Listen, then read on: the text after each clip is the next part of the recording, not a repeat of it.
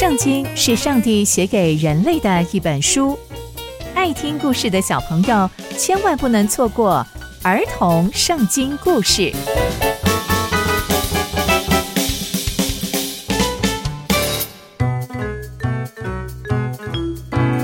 各位亲爱的大朋友、小朋友们，大家好，我是佩珊姐姐。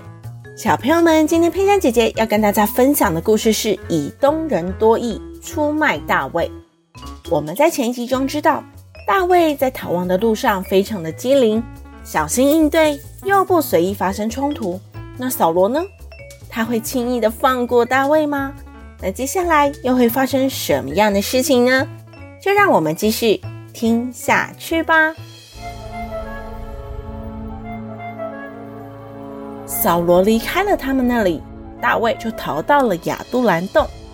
他的哥哥。还有他的爸爸，还有全家人都听到了，全部都跑到亚杜兰洞那边找大卫。只要啊是在那里受到逼迫的，或者是有欠钱的，或是心里不舒服，有很多不满意的，全部都到了那里去。大卫啊就成了他们的领袖。那个时候啊，跟随大卫的人大概有四百个人。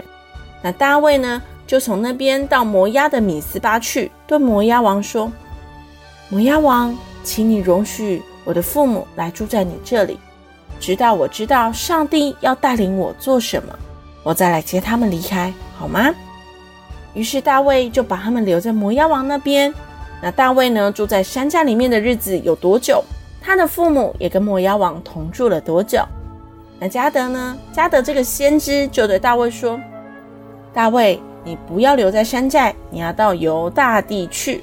于是大卫就离开那边，往哈列的森林去了。那扫罗呢，就听见了，因为有四百多个人，他们移动的时候，其实那个非常的壮观，所以有人发现了大卫跟跟着他的人的行踪的时候，就有人去禀报了扫罗。那个时候，扫罗在基比亚的山上，坐在一棵柳树下，手上呢拿着枪，以及他的仆人。都站在他的周围，扫罗就对他的臣仆说：“哎，你们要听啊！我告诉你们，大卫可是没有办法把田地跟葡萄园赏给你们的，而且他们可以立你们当千夫长或百夫长吗？你们呐，要跟着我。哎，但是啊，你们都跟着他一起来陷害我，就连我的儿子都跟那个大卫立约。”而且你们明明都知道，却没有人来告诉我。唉，你们呢、也都跟我的儿子同一伙，一起来陷害我。你们都没有人关心我，也都没有人偷偷告诉我。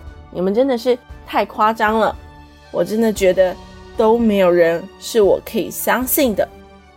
就在这个时候，有一个人，就是以东人，他叫做多益，他就站在那里。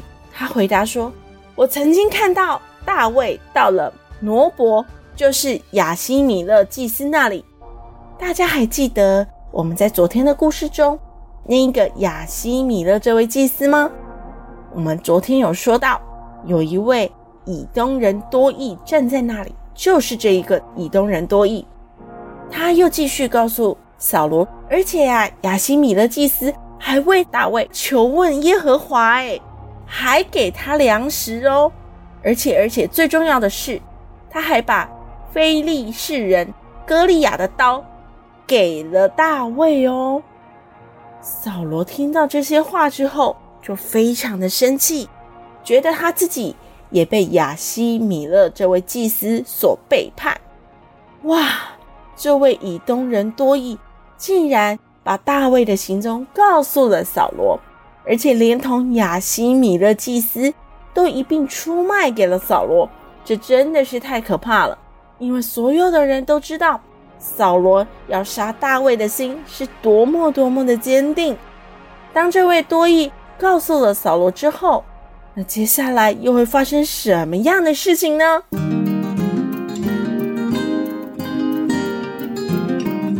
从今天的故事，我们可以知道，这位以东人多益听了扫罗王所说的。就出卖了大卫，也出卖了亚西米勒祭司。但大家一定很困惑：这位多益啊，作为扫罗王的臣子，本来就应该要向扫罗报告所有的事情啊。可是所有的人也都知道，扫罗是因为嫉妒才要杀害大卫，而且大家也都知道，上帝与大卫同在。然而，真正的国王可是上帝，才不是扫罗呢。然而，这位多益却顺从扫罗，而不是保护上帝所爱的大卫。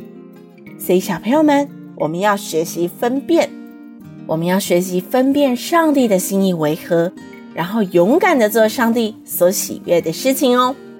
刚刚佩珊姐姐分享的故事都在圣经里面哦，期待我们继续聆听上帝的故事。我们下次见喽。拜拜。